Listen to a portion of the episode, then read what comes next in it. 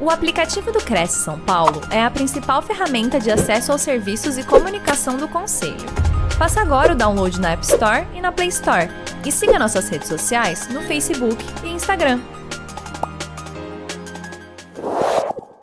Então, é, eu venho falar sobre a propriedade dos bens imóveis quando a gente está diante do regime de bens da comunhão parcial ele é o regime mais comum que a gente tem no nosso sistema jurídico, porque quando ninguém faz uma escolha específica, a lei escolhe o regime de bens para o casal. E o regime de bens que é escolhido pela lei é a comunhão parcial de bens, com exceção, é claro, daquelas situações em que a lei obriga a separação legal de bens, mas é outra história.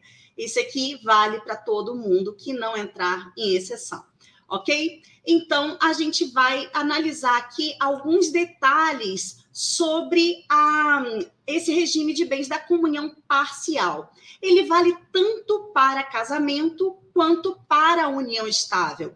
E em um e em outro, você pode ter ou não um documento escolhendo aquele regime.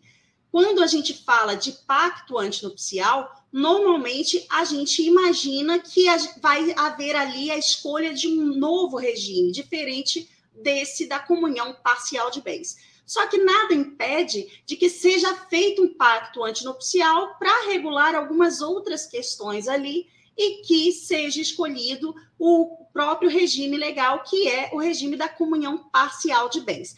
Mas, em regra, ninguém faz o, o pacto antinupcial para fazer essa escolha, porque se não falar nada, a lei já aplica para você. Em relação à união estável, a gente tem a mesma lógica. A lei determina que haja ali a aplicação do regime da comunhão parcial de bens, exceto se houver um contrato escrito estipulando alguma outra regra de patrimonial, eh, de, de administração patrimonial, divisão de bens naquela relação. Eu trouxe aí nessa parte azul que vocês estão vendo, tem dois artigos de lei, um que fala justamente sobre a aplicação do, da comunhão parcial ao casamento, e no de baixo está falando sobre a aplicação da comunhão parcial à união estável. Só para vocês verem da onde eu estou tirando as informações. Aí, seguindo aqui, a gente vai ter a, os detalhes sobre a comunhão parcial. Quando a gente tem esse regime de bens, a gente vai ter três blocos de patrimônio. Um deles são, é o bloco dos bens comuns, em que você vai ter patrimônio ali pertencente ao mesmo tempo a um e ao outro. Mas não é só isso, a gente tem também o bloco de patrimônio que pertence só a um e o bloco de patrimônio que pertence só ao outro. Então, a gente vai ter três blocos nesse sentido, e apenas aqueles bens comuns, eles vão ser partilhados entre os dois, pertencentes aos dois. E em relação a isso, é interessante trazer aqui o fenômeno que ocorre quando a gente tem bens comuns a gente está acostumado a ver o condomínio, né, que é quando a gente tem mais de um dono de um mesmo bem, só que quando esse patrimônio ele pertence a duas pessoas em razão do regime de bens, a gente não está diante de um condomínio comum. A gente vai ter como se fosse uma subespécie de um condomínio que se chama mancomunhão. E qual é a diferença? Porque quando você tem condomínio, você pode vender a parte de uma das da, da parte pertencente a um deles, a um dos condôminos, independentemente da vontade do outro. É claro que você vai ter que seguir as regras de oferecer primeiro para aquele que é condômino, mas ainda assim, se forem, por exemplo, dois irmãos que têm o mesmo imóvel e um deles querendo vender, é possível obrigar o outro a vender aquele imóvel. Quando a gente está diante da comunhão, da mancomunhão, a gente tem regras próprias. Por quê? A gente vai fazer algo diferente da matemática comum, Em regra, quando a gente tem um bem pertencente a duas pessoas, significa que metade é de um e metade é do outro. Na mancomunhão, é como se fosse 100% pertencente aos dois. A gente não vai ter, por enquanto, meio a meio, somente a ideia dessa meação. E por que, que isso é relevante? Porque quando há o divórcio, quando há, de repente, a morte também, que a gente vai ter que fazer a dissolução daquele casamento ou da união estável, para poder identificar quais são os bens e pertencentes a quem, a gente vai criar, então, a situação da comunhão, da, da do condomínio comum. Muitas vezes, a sentença de partilha determina ali que determinado imóvel vai pertencer 50% a um, 50% ao outro. E aí sim, a partir dessa partilha de bens, a gente vai ter as mesmas regras do condomínio normal, que a gente está acostumado, independentemente da, da, do vínculo das pessoas ali que são condôminas. Então, essa é a diferença entre o condomínio gerado pelo regime de bens e o condomínio gerado pela vontade das partes. Então, a gente não pode falar em vender um imóvel que esteja em mancomunhão, ok? Então, aqui a gente vai seguindo para falar sobre os bens, os outros bens particulares. Quando eles não são bens comuns, eles então vão integrar os bens particulares de um ou de outro. E a gente vai ver daqui a pouco como que a gente vai separar os bens nessas categorias. Aqui eu trouxe um trecho do livro do Pablo Stolze que diz que podemos definir o regime de comunhão parcial de bens como sendo aquele em que há, em regra, a comunicabilidade dos bens adquiridos a título oneroso na constância do matrimônio por um ou ambos os cônjuges, preservando-se assim como patrimônio pessoal exclusivo de cada um os bens adquiridos por causa anterior ou recebidos a título gratuito a qualquer tempo. Eu vou explicar daqui a pouco. Então, a gente traz aqui a ideia da meação, que também é oriunda da ideia de mancomunhão, de condomínio pertencente aos dois. A gente sabe que quando a gente tem um patrimônio que pertence a mais de uma pessoa, a gente vai ter ali uma situação de parte pertence a um, parte pertence ao outro. Só que nem sempre a gente vai ter isso aí é, registrado num papel. Então, por exemplo, uma situação de união estável, ainda que seja comprado em nome de uma das partes apenas, aquele bem, aquele imóvel, no caso que a gente está falando, ele vai pertencer aos dois o outro, ainda que não figure ali como titular daquela propriedade, ele vai ter sim a meação. Não vai significar que depois ele vai acabar ficando com 50% daquele imóvel, porque às vezes a partilha de bens, quando há outros bens, também é feita de outras formas, como por exemplo, fica um imóvel para um, outro imóvel para outro, se o valor for equivalente. Mas a ideia é de duas metades aí, ok? E em relação a isso, também a gente precisa falar sobre a constituição dos bens comuns.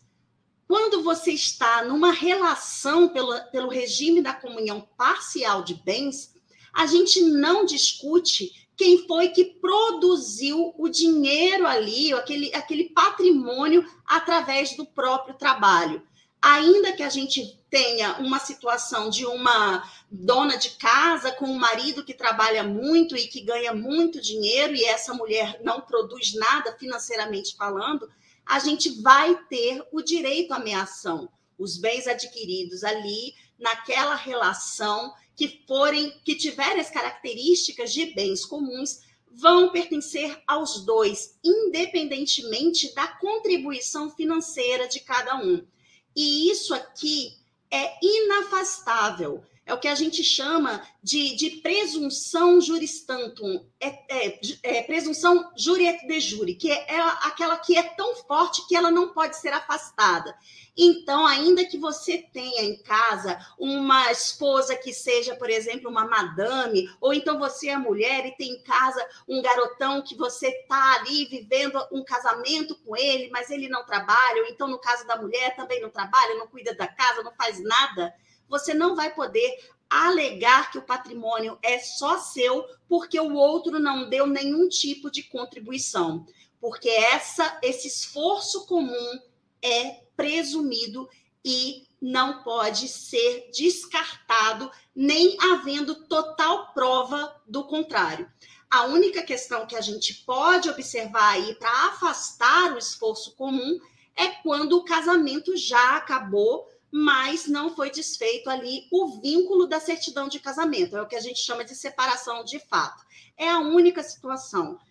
Agora, se vocês estão ainda vivendo como marido e mulher, não se discute a participação de cada um na aquisição de qualquer bem. Vai pertencer aos dois, ok?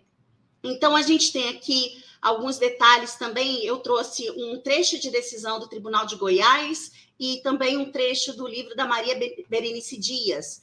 A decisão diz assim: opa, eu acho que eu pulei aqui. Reconhecida a união estável, devem ser partilhados igualitariamente todos os bens adquiridos a título oneroso na constância da união, independentemente da prova da contribuição financeira de cada cônjuge, uma vez que se presume que o acúmulo de patrimônio seja produto da soma de esforço mútuo do casal. E aí, o que, que diz a autora? Em face da presunção de mútua assistência, é dispensada a prova do esforço individual para a divisão igualitária do, do patrimônio adquirido durante a união. Então, esses dois trechos aí explicam com mais detalhe isso que eu falei sobre o bem pertencer aos dois, independentemente da participação individual, ok? Então, seguindo aqui, desculpa. Bens comuns. A gente ainda está falando sobre os bens que pertencem aos dois. Como que vai acontecer a aquisição desses bens que vão pertencer aos dois? A primeira coisa, que é o mais comum, é aquisição onerosa. E quando a gente fala isso, a gente tem que entender que há um aumento patrimonial. Normalmente, houve ali o trabalho de um ou de ambos, a, a aquisição da, da verba que vai ser utilizada ali para aquisição do bem, e então o bem é adquirido. Isso gera um aumento patrimonial. Essa é a ideia da, da aquisição onerosa. A mais comum é a compra e venda, né? Que vai tirar o bolso, é o dinheiro do bolso e vai transformar aquele dinheiro em patrimônio ok? Mas tem algumas regras que a gente precisa seguir para que uma aquisição onerosa leve também a esses bens comuns. Como, por exemplo, a gente precisa que a aquisição onerosa aconteça durante a união estável ou o casamento. Então, se você teve, por exemplo, a compra de um imóvel feita ali por promessa de compra e venda antes da relação e depois da, do início do casamento ali, ou da união estável, houve realmente a transferência da titularidade daquele bem através da escritura pública, o registro no cartório, nesse momento vai haver uma aquisição onerosa, mas com uma causa anterior. Então, a gente não considera que esse bem foi adquirido durante a relação não vai entrar, então, na definição de bem comum, justamente porque a formalidade aconteceu durante a relação, mas houve uma origem anterior, a aquisição decorreu de uma causa anterior. Existem outras situações que eu vou explicar aqui. Aí, nesse caso da, da causa anterior, a gente não vai ter bem comum, vai ser bem particular, como eu vou explicar, ok? mas para ser bem comum tem que ser durante a relação, sem que haja então alguma exceção. E aí tem mais essa questão em relação ao nome de quem vai estar o bem. Não importa se foi comprado em nome de um ou se foi comprado em nome de ambos. Se seguiu ali as regras da lei para aquisição de um bem de, de natureza comum, de que pertença aos dois, vai haver meação. Então, por exemplo, se eu compro um carro e coloco em meu nome, não significa que esse carro é meu. O carro é dos dois. A mesma coisa acontece com o imóvel, sendo que a gente sabe da dificuldade que tem de, de elaborar num, num cartório, por exemplo, a escritura pública de compra compra e venda de um imóvel sem a participação do, do cônjuge, né? Porque o cartório normalmente exige. Mas vamos supor que tenha sido feita uma, um contrato de gaveta, uma promessa de compra e venda. Aí, nesse caso, não importa em nome de quem esteja aquele bem, vai pertencer aos dois, ok? Então, eu trago aqui do lado o que, que a lei diz, né? Como que ela separa os itens, os bens, os tipos de bens que vão integrar a comunhão ali, ou seja, vão pertencer aos dois, serão bens comuns. E eu separei para falar para vocês aquilo que tem mais ligação com os bens imóveis, tá? Porque é o objetivo aqui desse encontro nosso. Então, existem outras formas de aquisição de patrimônio que não são necessariamente onerosas e ainda assim vai ser bem comum. Um exemplo seria a, o recebimento de uma doação em favor de ambos, ou seja, a gente não vai ter a doação em favor de João, vai ser em favor do João e da Maria. Entendem a diferença? E isso aqui é muito importante para a gente observar a diferença do João, que é casado com Maria, e João e Maria. Porque uma diferençazinha tão sutil pode dar um, um resultado muito diferente lá na frente. Porque quando a gente está utilizando aí a conjunção aditiva, a gente está dizendo que a doação foi feita para ambos, João e Maria. Agora, quando a gente utiliza a, a expressão que a doação foi feita para João, que é casado com Maria, aí a gente não está falando de dois donatários, duas pessoas recebendo o bem. A Maria vai entrar aí apenas como uma qualificadora, uma qualificação ali daquele donatário, que no caso é João. Então, isso é bastante importante para a gente poder identificar se um bem que foi recebido em doação pertence a um ou pertence a ambos. Se pertencer a ambos, ou seja, se tiver ali uma conjunção aditiva, a gente vai ter bem comum. Se, gente, se houver ali apenas a qualificação do João, que é casado com Maria, aí a gente afasta a, essa ideia do bem comum e vai ser um bem particular apenas do João. E ainda tem mais. Esse caso aqui dá bastante discussão. Por quê? A gente sabe que cada um vai ter, vai poder ter ali os seus bens particulares, que vão continuar sendo bens particulares. Porém, aqueles frutos, aqueles rendimentos que vierem dos bens particulares e forem recolhidos ou devidos durante ali a relação, a gente vai ter aquilo como bem comum. Eu vou explicar. Vamos imaginar que você acabou de se casar com alguém e você tem ali meia dúzia de imóveis. Você aluga os imóveis e recebe aquele dinheiro, aquela verba decorrente do aluguel. Vamos supor que você coloque todo esse dinheiro numa poupança e depois do fim do relacionamento esse dinheiro não tem, esse dinheiro na poupança não tem nada, absolutamente nada do seu trabalho pessoal. Ainda assim, esse dinheiro vai ser partilhável, porque ele é fruto decorrente do, do bem particular. Isso é possível de alterar essas regras através, por exemplo, do pacto antinupcial ou então de um documento, um contrato de união estável. Então, se for o caso aí de alguém que já tenha bens e pense em se casar, talvez seja interessante consultar um advogado especialista em direito de família para poder orientar sobre essas consequências. Então, vamos supor que você tenha juntado esse dinheiro totalmente advindo ali dos rendimentos dos frutos dos seus imóveis particulares e com ele você fez ali adquiriu um novo imóvel. Foi uma aquisição onerosa porque você pegou o dinheiro e comprou um novo imóvel, um novo bem ali. Esse bem será comum, vai ser partilhado pelos dois. Então, não importa se você mantiver o dinheiro, os frutos do seu patrimônio particular em poupança, ou seja, mantiver ali em pecúnia, ou transformar em algum outro bem, vai ser bem comum, ok? Mas isso dá bastante discussão. Mas vamos ver aqui o que, que diz o Tribunal de Justiça de Goiás os frutos dos bens comuns ou particulares de cada cônjuge percebidos na constância do casamento são partilháveis. Por exemplo, aluguéis, rendas e juros de capital de capital aplicado, ainda que oriundos de bens exclusivos, integram a massa patrimonial comum. Ainda tem mais um detalhe para trazer para vocês aqui. A gente sabe que os bens, né, os frutos que forem colhidos durante a relação, eu já expliquei que vão pertencer aos dois.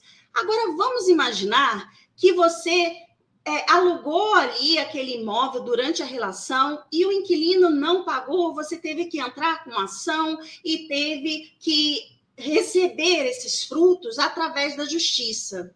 Só que quando saiu a sentença, quando saiu realmente o pagamento daqueles frutos, né, daquele daquela verba que você deixou de receber, você já estava separado, mesmo sendo uma verba oriunda de bens particulares, só pelo fato de você ter passado a ter direito a esse, a esse, a esse montante, a esses frutos durante a relação e depois da separação, esse, o recebimento desses frutos estava pendente, você vai ter que partilhar e dividir esse dinheiro com o seu cônjuge. No caso aí, vai ser no seu ex-cônjuge, ok? Então, vamos seguindo. Outra coisa também que dá muita dor de cabeça é a construção, é a reforma que se faz no bem que pertence a apenas um. Então, você tem ali o seu terreno e você já tinha. Seu terreno é bem particular seu. Só que depois do casamento, depois da, de constituída ali a união estável, vocês decidiram construir nesse terreno. Aí a gente vai ter que dividir a benfeitoria que foi feita. Então, vamos supor que o terreno vazio vale 100 mil reais, mas a construção que foi feita nele vale ali mais 200 mil. Então, se fosse vender tudo, daria 300 mil. Como que se divide isso aí? A gente vai pegar o valor da benfeitoria, vai dividir por dois, e o terreno vai ser somente daquele que é o proprietário do bem particular. Então, ficaria a divisão 200 mil para um e 100 mil para o outro. Isso aí em relação às benfeitorias que foram feitas nos bens particulares, tá? E ainda tem mais um detalhe: eu trouxe aqui uma decisão do Tribunal de Justiça de Minas Gerais, eu não concordo com isso, mas é, eu venho aqui para orientar vocês sobre o que acontece né, no mundo jurídico, não necessariamente a minha opinião. Mas vamos ver aqui o que, que diz. Eu não vou ler para vocês porque eu prefiro explicar. O Tribunal de Justiça de Minas Gerais, ali na decisão de 2021, reconheceu o direito de retenção do imóvel. O que, que é isso? Quando você tem direito de receber uma quantia que você investiu em determinado imóvel pertencente a outra pessoa, você tem o direito de permanecer no imóvel até que o seu direito seja é, respeitado, ou seja, você receba aquela quantia que você está esperando. Então, nesse caso aqui, houve uma situação como essa, houve a benfeitoria realizada no patrimônio particular e um cônjuge permaneceu ali no imóvel aguardando o recebimento da, da indenização pela benfeitoria que foi feita. E o tribunal entendeu que isso era legítimo e manteve ela lá a, a pessoa lá, o cônjuge lá, até que o outro cônjuge efetuasse o pagamento da benfeitoria, né, da parte da benfeitoria que cabia a ela. Enfim, isso pode acontecer. Existem decisões em sentido contrário também, mas como essa que é bem berrante, eu achei interessante trazer para vocês, só para vocês entenderem que às vezes o fato de ser dono, por exemplo, do terreno não vai dar o direito ao cônjuge de permanecer, é, de ficar ali no imóvel e mandar a outra pessoa sair, porque pode haver ali o reconhecimento desse direito de retenção, ok? Agora, existe mais uma questão que é bastante interessante, que é a respeito das premiações, que é o chamado fato eventual. Vamos supor que você esteja vivendo uma relação pelo regime da comunhão parcial de bens e aí você ganha na loteria. E com esse dinheiro você faz o que você quiser, compra uma mansão, o que for. E quem comprou o bilhete da loteria foi você. A sua esposa, por exemplo, ou seu marido, nem sabia que você tinha jogado na loteria e você ganhou. Ainda assim, esse bem pertence a ambos. Então, esse dinheiro que você receber da loteria, ou então o bem que esse, esse dinheiro se transformar, vai ser pertencente aos dois, é bem comum. Então, por exemplo, a gente vê também é, nessa história de Big Brother, né? Sempre tem ali as premiações. Então, vamos supor que, dentro do nosso exemplo aqui, que é direito né, é, voltado para imóveis, vamos supor que alguém ali ganhou no Big Brother, ganhou uma casa. Essa casa vai pertencer ao participante que foi premiado e ao cônjuge, porque é bem comum. Não importa que quem estava lá dentro da casa do Big Brother fosse ali apenas um do, dos cônjuges, que é o normal, né? E que apenas ele tenha participado do evento, alguma coisa assim, e foi premiado. Ainda assim, o patrimônio pertence aos dois. Isso vale também para a premiação final, tá? Mas eu estou trazendo aqui para o mundo dos imóveis para vocês terem uma visão mais próxima do mundo de vocês, certo? Então, é, esse é mais um, um modo de aquisição de bem comum. E observe que nesse caso nem tem a participação do outro, né? A gente nem teria como alegar um, um esforço comum, mas a lei estipula que seja assim. Tá? Então, vou seguir aqui. Vamos entrar nos bens particulares a gente vai ter bens particulares que tiverem sido adquiridos anteriormente ao início da relação, ou aqueles que forem recebidos em doação por apenas um daquele casal. A gente já viu que se a doação for em nome de ambos, vai pertencer aos dois, né? Vai ser bem comum. Então, aqui vai ser uma situação em que a doação vai ser feita em nome de apenas um. E também a situação de herança a herança que veio de, de algum parente vai pertencer apenas àquele que recebeu a herança, não vai constituir patrimônio comum, tá? Eu trouxe aqui do lado também o artigo do Código Civil que fala sobre os itens, né, os bens que são excluídos da, da comunhão parcial, é, que não vão entrar na não vão entrar na, na partilha de bens e aí eu não entro em detalhes de tudo, porque foge um pouco o nosso assunto, mas quem tiver curiosidade pode até printar a tela para dar uma olhada depois, ok? Então, seguindo aqui. Existe a situação da subrogação. Lembra que eu falei que os bens anteriores, ou então os bens recebidos em doação ou de herança, eles não são bens comuns, eles são bens particulares? Imagina se você pega um desses bens que você recebeu, por exemplo, de herança. Você recebeu a casa dos seus pais. Só que você não tem interesse de ficar morando nessa casa. Você pega essa casa, vende e compra outra. Aí, nesse caso, ainda que a casa, a nova casa, seja adquirida durante a relação e, de certa forma, a título oneroso, né? Porque você vai pegar um, um bem e vai transformar em outro não vai haver ali o aumento patrimonial, percebe? Porque já existia esse bem antes da relação ou independentemente dela. No caso aí, como a herança, não importa se foi recebida antes ou durante a relação, é bem particular. Aí a gente vai trabalhar com a ideia de subrogação. Você pega um imóvel e transforma em outro imóvel. Se não houver acréscimo patrimonial em relação a, aos valores dos bens que foram substituídos, a gente não vai falar nenhuma participação dessa do cônjuge na aquisição desse novo bem. Então a gente vai ter outro bem totalmente particular, certo? E em relação a isso também, a gente vai é, voltar àquela ideia da causa anterior.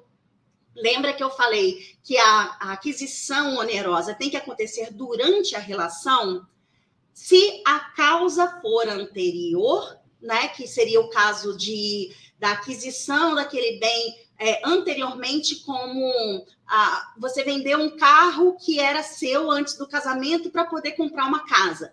Aí esse carro aí ele vai entrar como bem particular para constar ali aquela parte do imóvel como bem particular seu. Vai acontecer aí uma subrogação parcial. Então, a substituição de um bem particular por outro bem, para manter essa característica de bem particular também, não precisa que haja a, o valor idêntico. Se for um valor, é, a, a parte dada em substituição né, em subrogação seja inferior ao valor total do bem e o restante do, do valor seja pago durante a relação, por exemplo, aí a gente vai ter só uma parte que vai ser considerada bem particular e a outra vai ser considerada bem comum. Agora, existe um detalhe que é muito importante para você, que é corretor de imóveis, porque é de extrema importância fazer constar na escritura pública ali de aquisição do novo bem que houve a subrogação, que aquele bem ali foi adquirido com patrimônio particular do, do, de um dos cônjuges. Isso é possível fazer, na, na é, pedir a inclusão disso na escritura pública e é extremamente recomendável. Por quê? Se houver essa declaração aí, já, já haverá prova suficiente de que houve a substituição de um bem particular por outro bem particular, ainda que parcial. Se você não fizer isso, o dia que a relação terminar, você vai ter muito mais trabalho de provar que houve a subrogação, que aquele bem que você tinha que era só seu se transformou num bem que foi adquirido durante a relação, mas que merece manter o status de bem particular. Então, fica essa dica que é muito importante quando a gente está diante de pessoas que vão intermediar compra e venda de imóveis, tá? E aqui a gente vai falar sobre o FGTS.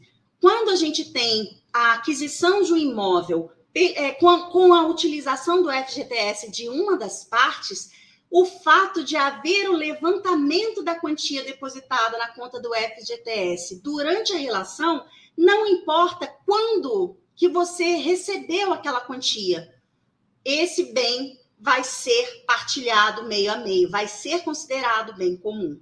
Eu acho injusto? Acho, mas a gente não está aqui para discutir minha opinião a gente vai trabalhar com a ideia que é adotada pela legislação e pelos tribunais, principalmente, porque consideram isso fruto do trabalho e os frutos civis a gente já sabe que eles serão partilhados. Então, não importa se você trabalhou 30 anos e se casou em seguida e tirou o dinheiro do seu FGTS desses 30 anos anteriores ao casamento, esse valor do FGTS vai integrar o bem comum. Diferente, por exemplo, dos valores não sacados. Aí a gente vai ter uma separação. Vai ter sim o direito à meação, mas apenas daqueles valores que foram adquiridos e não sacados durante a relação. Então, vamos supor que trabalhou 30 anos e depois, se você se casou, ficou mais cinco anos casado ainda que não haja o saque desse, desse valor, vai ser determinada a separação ali, que seja é, retido 50% em favor da, do cônjuge, ok? Então, essa é a diferença entre um, o FGTS que é utilizado para a compra do imóvel e aquele que ficou quietinho lá na conta da Caixa Econômica. E aqui também a gente tem a questão da vênia conjugal. A gente sabe que para comprar e vender imóveis, a gente precisa da, da concordância do cônjuge. A lei não exige a concordância para fingir compra, mas os cartórios sempre pedem que haja ali a anuência também do cônjuge. Mas não havendo ali uma, uma garantia real para aquisição daquele bem, é dispensável a concordância, a vênia conjugal nesse caso. Mas muitas vezes vale mais a pena a gente chamar o cônjuge para assinar junto do que ficar discutindo com o cartório, né? Então a gente dança conforme a música, existem brigas que não vale a pena serem compradas, né?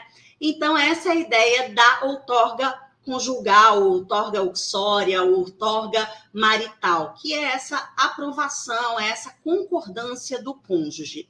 E isso aí tem uma questão muito relevante em relação à diferença entre casamento e união estável. Por quê? Há a possibilidade de você utilizar essa ideia de, de exigência da vênia conjugal apenas quando você tem uma relação formal.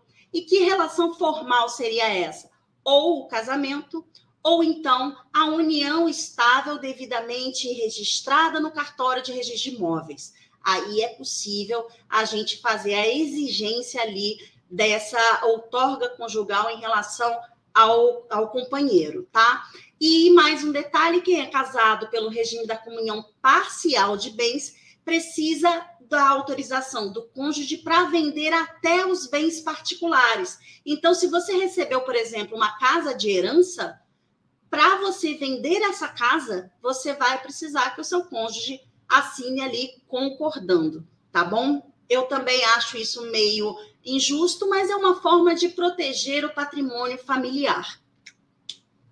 E aqui a gente tem essa situação da compra, né, que eu falei que nem sempre o cartório exige, a questão da venda, que vai ser tanto para bens comuns quanto para bens particulares, que a gente vai precisar dessa autorização, exceto se for uma união estável não formalizada, e também para você vai precisar dessa autorização para doar um bem particular ou um bem digo, um bem comum ou então um bem particular que possa ter ali algum direito comum, como, por exemplo, seria um imóvel em que há benfeitoria partilhável.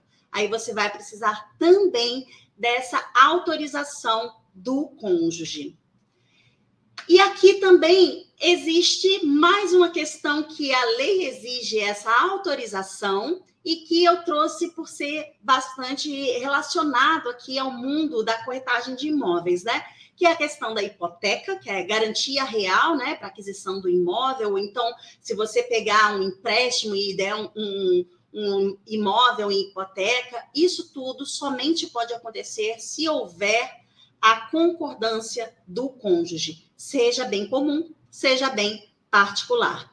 E em relação à fiança, que é tão comum nas relações de, de contrato de locação, a fiança, para ter valor, ela também precisa da autorização do cônjuge. Então, se alguém aceitar ser fiador de um imóvel, mas o cônjuge não concordar, aí existe até uma discussão se valeria só 50% é, sobre aquele bem que, que tiver que ser utilizado para pagamento da dívida, ou então se vai haver a, a anulação total da fiança, mas isso aí é uma discussão é, jurídica, né, do, entre o, a jurisprudência e os doutrinadores, existe ainda essa discrepância de opiniões.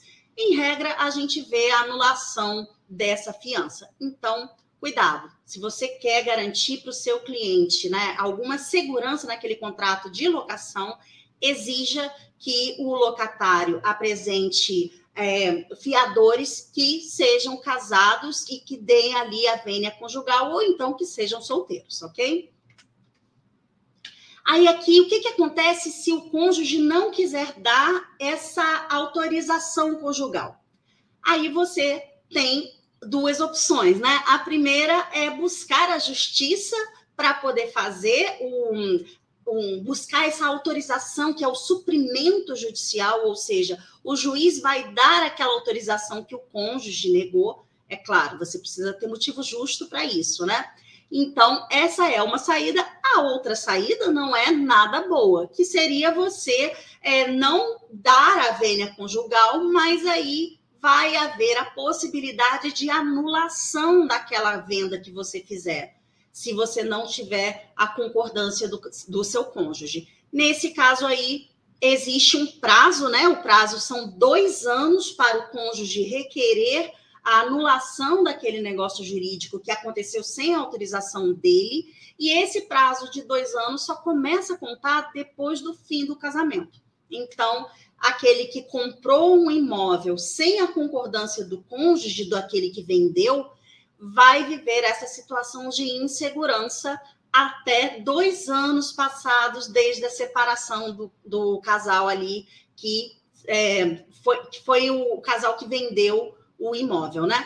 Então, isso aí também é bastante relevante para vocês saberem e poderem orientar os clientes de vocês.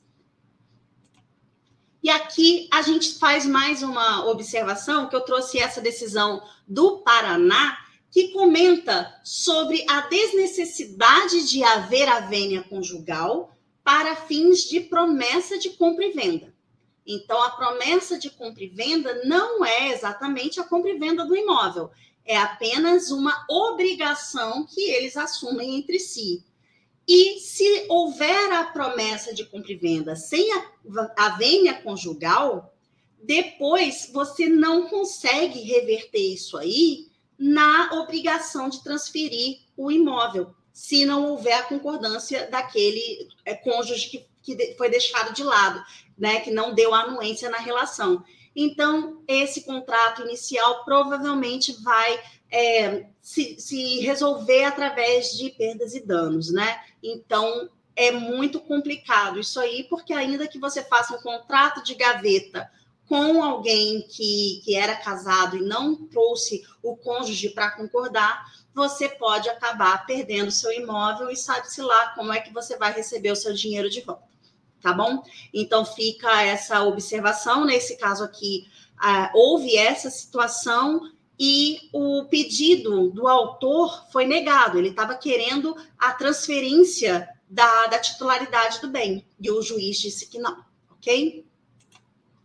E aqui, em relação à união estável, eu cheguei a comentar também quando é que você vai poder é, aplicar a ideia da vênia conjugal, da, da outorga conjugal, quando você estiver diante de uma união estável e não um casamento. Olha, a união estável, para existir, ela não depende de papel nenhum.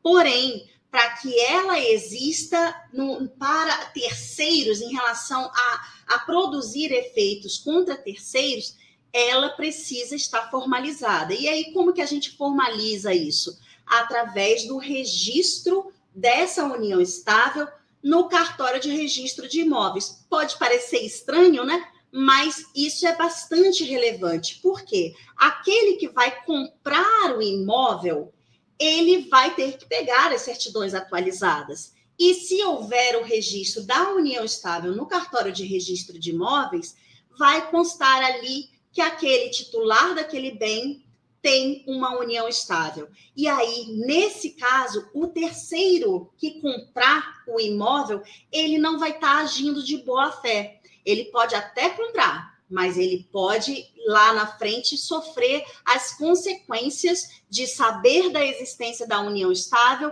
e não ter requerido a vênia, a, a concordância do companheiro.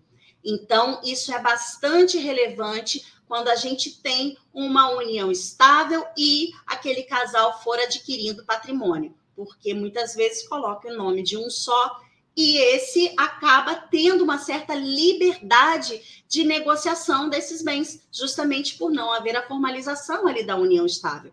E não dá para exigir a, a responsabilização de terceiros se não houver uma forma de você comprovar que ele sabia da existência da união estável. Se ele não souber, ele é considerado terceiro de boa-fé e não pode ser prejudicado, ok? Então, é dessa forma, através do registro da união estável no cartório de imóveis, que se dá publicidade à união estável, tá? E aqui também eu tenho uma decisão do STJ que fala sobre a impossibilidade de você invalidar uma venda de um imóvel que foi feita sem a concordância do, do companheiro, ou seja, numa situação de união estável, em razão da ausência ali, ou da publicidade, ou então da má-fé do comprador, ok? Então, nesse caso aqui, como é que se resolveria? Havendo a, essa venda, a gente não pode prejudicar o terceiro de boa-fé, e aí vai se resolver na questão de perdas e danos entre os companheiros, tá? Então, um vai ter que indenizar o outro. Mas se não tiver bens para indenizar, não tem o que fazer. E era isso que eu tinha por hoje. Eu agradeço muito quem ficou aqui com a gente até o final, né? Ouvindo aí as explicações, as implicações da comunhão parcial sobre a propriedade dos bens. E se alguém tiver pergunta, pode ficar à vontade aqui, que eu estou aqui para responder. Muito bem. É, antes da gente passar para as perguntas, gostaria de agradecer a presença da Cristina Maria da Rocha, é, JGS Imóveis, Sidney Oliveira, de Jaboatão dos Guararapes, em Pernambuco, é, a Beth Rodrigues e mais um monte de gente em casa nos vendo, nos prestigiando. Muito obrigado pela audiência e obrigado pela participação. É, também, antes das perguntas, eu gostaria de falar sobre a agenda, rapidinho, sobre a agenda da semana que vem. É, deixa eu só pegar aqui, ó. Convidar, embora hoje ainda seja quinta-feira, mas ó, só lembrando que na segunda-feira, às 10 da manhã, a palestrante Flávia Campolina ela, ela vai trazer o tema 10 passos para elaborar um contrato de locação seguro. É, aí, às 20 horas, é, o palestrante, isso segunda-feira, dia 17 de abril. O palestrante é o André Silva e o tema é Técnicas Secretas para Vender por, por WhatsApp. E na terça-feira, eu não vou ler a semana toda, não, só vou ler até terça, porque senão toma muito tempo nosso aqui. Mas só para vocês já ficarem ligados, são temas muito interessantes. Ó. É, na terça-feira, às 10 da manhã, pela TV Cresce também, a palestrante Carol Portilho traz o tema Inteligência Relacional nos Negócios. E às 20 horas, o palestrante Paulo César Pereira de Aquino traz o tema Vender ensina a escrever livros. Será? É, esse é o tema da palestra dele. Tá bom? É, então, é, isto posto, vamos às perguntas. É, só um instantinho só.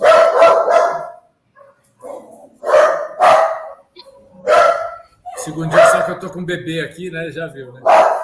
Fica quietinho. Sempre atrapalhando a criança, desculpem. Live é isso, né? Live de casa, é isso.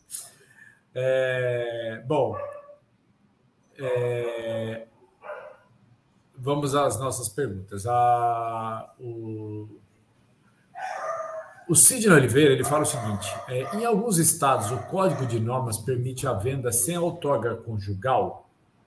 É isso mesmo? Olha, é, a lei civil ela determina que haja a outorga conjugal. Se não houver e for feita a venda assim mesmo, essa venda é anulável. Então, existe ali a insegurança jurídica quando você tem pelo menos o casal que é casado no papel e uma das partes vende o imóvel sem que haja a concordância do cônjuge. Se for feita a venda nesses termos, ela vai ser anulada se o cônjuge assim quiser. É claro que, se passarem dois anos depois da separação do casal, a gente vai ter aí a prescrição, então a gente não vai mais falar na possibilidade de anulação desse, dessa venda que não teve a concordância do cônjuge.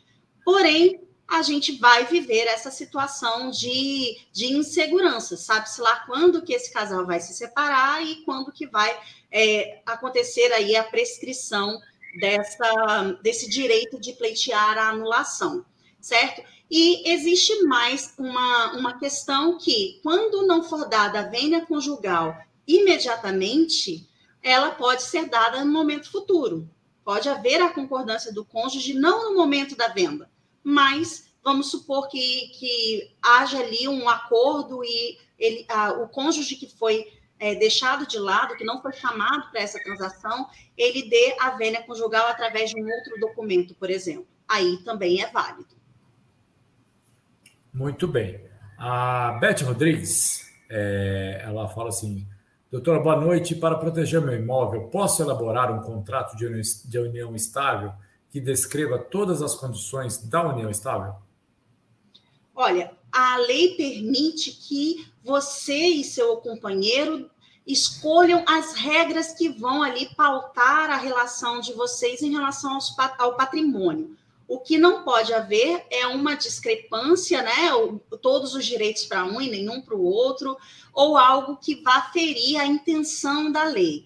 Como a gente está falando de bens particulares, é até recomendável que naquele documento de união estável haja declaração de quais bens já pertenciam a uma das partes quando houve o início da relação. Agora, isso não é garantia de que realmente esses bens serão considerados particulares no momento futuro, porque esse tipo de documento é meramente declaratório. Você vai estar declarando a existência desse bem particular. Porém, se lá na frente houver prova em sentido contrário, por exemplo, que você já vivia em união estável quando adquiriu um desses bens, aí a gente não vai levar em consideração o que foi declarado, porque há prova em sentido contrário. Mas, se isso refletir a verdade, é interessante que coloque sim. Muito bem, doutora. É... A Daniele Guilherme, ela dá os parabéns pelo rico conteúdo e ela fala de, é, de BH, ela é da Del Rey Imobiliário. É, e ela ainda pergunta: olha, doutora, tem um imóvel que adquiri anterior ao casamento no regime de comunhão, adquirindo outro imóvel agora. Explica, por favor, a subrogação. Tá, vamos supor que esse imóvel que você já tinha, ele vale aí 500 mil reais. E esse imóvel está totalmente quitado no momento em que você se casou. Então, ele é um bem 100% particular. Agora, vamos supor que você queira adquirir um outro bem utilizando esse bem que você já tem.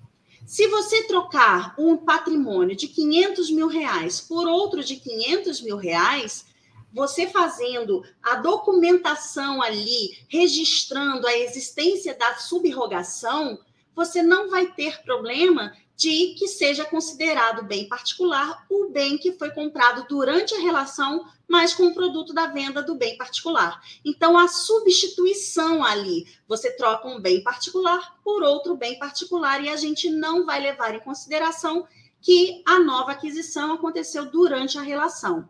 Porém, vamos supor que esse imóvel que você já tem, o seu bem particular, vale ali 500 mil reais mas o novo bem que você vai adquirir vale ali 700 mil. O que, que acontece aí? Os 500 mil que você utilizar da compra de um, né, da, da venda de um para comprar o outro, vai continuar sendo bem particular seu. E os outros 200 mil de diferença vão pertencer aos dois. Então, numa eventual separação aí do casal, como é que fica a divisão? Você guarda os seus 500 para você e divide os 200. Você sai, então, com 600 mil e a outra parte vai sair com 100 mil reais. Vê se era essa a sua dúvida. Fala, conta aí para a gente, Daniele, se está tá respondida a sua questão, por favor. Antes disso, doutor, antes da Daniele se manifestar, eu vou fazer uma pergunta seguinte. No caso de dívidas, é, a, a, a, casamento com, na comunhão parcial de bens, né? A esposa ela tem um bem anterior a esse casamento, mas e ela vai vender este bem, né? É, vai ter lá a outorga uxória normalmente, né? E do marido, mas se descobre que o marido ele tem uma execução contra ele.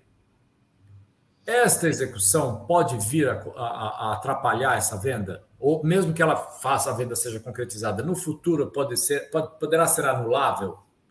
Vai depender da origem dessa dívida, porque em regra as dívidas adquiridas durante a relação obrigam a ambos. Então, a esposa também vai responder com patrimônio particular dela. Agora, vamos supor que essa dívida seja só do marido e seja anterior ali àquela relação. Aí, essa questão do bem particular não vai, é, esse bem particular não vai ser utilizado, não poderia ser utilizado para pagamento dessa dívida numa eventual execução. Agora, se isso vai atrapalhar a, a venda do imóvel, é possível que seja feita ali a, a busca por por ações judiciais, né, que haja em nome de um e de outro, e que apareça ali essa, essa questão da execução. Aí, nesse caso, a gente normalmente pede no, no cartório da vara a certidão de objeto e pé para que haja a discriminação dos detalhes daquela, daquela execução, de forma que a gente consiga identificar se, se vai afetar, se tem chances de afetar o patrimônio particular dessa, dessa esposa, por exemplo, que está querendo vender o imóvel. Então, a partir daí, a gente consegue discutir né, se há a responsabilização ou não dessa esposa. E também a gente leva em consideração se há ou não outros bens, porque às vezes o valor da execução é um valor muito irrisório perto do patrimônio total do casal. Então, aí a gente também é, consegue oferecer alguma segurança para aquele que está comprando. Perfeito. Olha, a Daniele falou que está muito claro e que respondeu sim a pergunta. Ah, que bom, fico feliz. Obrigado, viu, Daniele, pela participação. Eu gosto de perguntas boas, assim como, como as suas, né, doutora? E é, a gente, para terminar. É... Oh, perdão, doutora, pode falar. É, é uma, é, a pergunta rica, ela oferece a, minha, a chance para eu explicar de uma maneira bastante rica também. Essa pergunta. Com certeza. Com certeza, enriquece sempre o, o, o conteúdo da live nossa aqui. A gente faz com muito carinho, tem toda uma equipe que prepara e tal. O palestrante também se prepara, traz, traz conteúdos e etc. E tal. Então, assim, é muito bom quando vocês é, interagem com, conosco. É, Para terminar, uma última pergunta, que a gente já está bem estourando o nosso horário, é a pergunta do João Coutinho. É, boa noite, doutora. É, se um imóvel estiver em nome de pessoa é, jurídica de um dos cônjuges apenas, sendo casados no regime de comunhão parcial de bens e tendo no futuro uma separação, o cônjuge tem direito? Aí vai depender, porque quando a gente está falando de um patrimônio que está em nome da pessoa jurídica, a gente tem que analisar para ver se isso aí não é uma forma de esvaziar o direito à ameação do cônjuge. Então, vamos supor que seja uma loja que vende carros, uma pessoa jurídica, né, que, que trabalha com automóveis. E ali tem uma casa na praia que está em nome dessa, dessa empresa. Aí, nesse caso, fica muito visível que o que houve ali foi a tentativa de burlar o direito à ameação do cônjuge aí a gente consegue, através da desconsideração da personalidade jurídica, trazer esse patrimônio para o, o acervo do casal, para que haja, então, a partilha. Agora, vamos supor que seja um imóvel que foi adquirido, por exemplo, por uma imobiliária, uma incorporadora, alguma coisa assim, que realmente faça transação com imóveis ali. Aí a gente consegue entender que aquilo ali é um objeto da, da, da pessoa jurídica, de, de, de utilização ali da, das atividades daquela pessoa jurídica. Então, a gente consegue separar o que, que é PJ e o que, que é a, a pessoa física né, do casal vai depender da análise do caso concreto. Maravilha. É, eu creio que a gente está com o horário meio estourado, né? A gente não pode passar muito horário. É uma pena, porque nós gostaríamos de ficar mais tempo aqui. E quando a palestra é boa, a gente a hora passa e a gente nem percebe. Mas, olha, doutora, é, passo para as considerações finais da doutora. Mais uma vez, eu agradeço muitíssimo, em, em nome da diretoria do CRES, em especial o presidente do CRES, José Augusto Viana é, Neto, pela presença da doutora, que nos enriqueceu essa noite. Eu que agradeço mais uma vez o convite, estou à disposição sempre que precisar. E quem gostou da explicação, quiser mais informações, no meu canal no YouTube eu tenho vários vídeos em que eu explico com, com, detalhes, né, como é que funciona essa questão patrimonial e outros temas também relacionados ao direito de família, né, que é a minha área de atuação. Além disso, uma vez por semana eu faço lives em que eu fico tirando dúvidas do pessoal. Então, se vocês tiverem dúvida e quiserem participar da live, vai ser um prazer recebê-los lá. Muito bem, doutora, muito obrigado mais uma vez. E para você aí de casa, a gente só tem a agradecer a audiência. Lembrando que o Cresce faz tudo isso para você, corretor, para quem não é corretor também, porque esse conteúdo é, fica disponível nas redes sociais do Cresce, ao alcance de todos. Então, é sempre uma satisfação poder trazer coisas boas para vocês que possam contribuir com o aperfeiçoamento profissional de todos, corretores, advogados, enfim. Muito obrigado e até uma próxima. Boa noite, bom descanso para todos. Até, boa noite.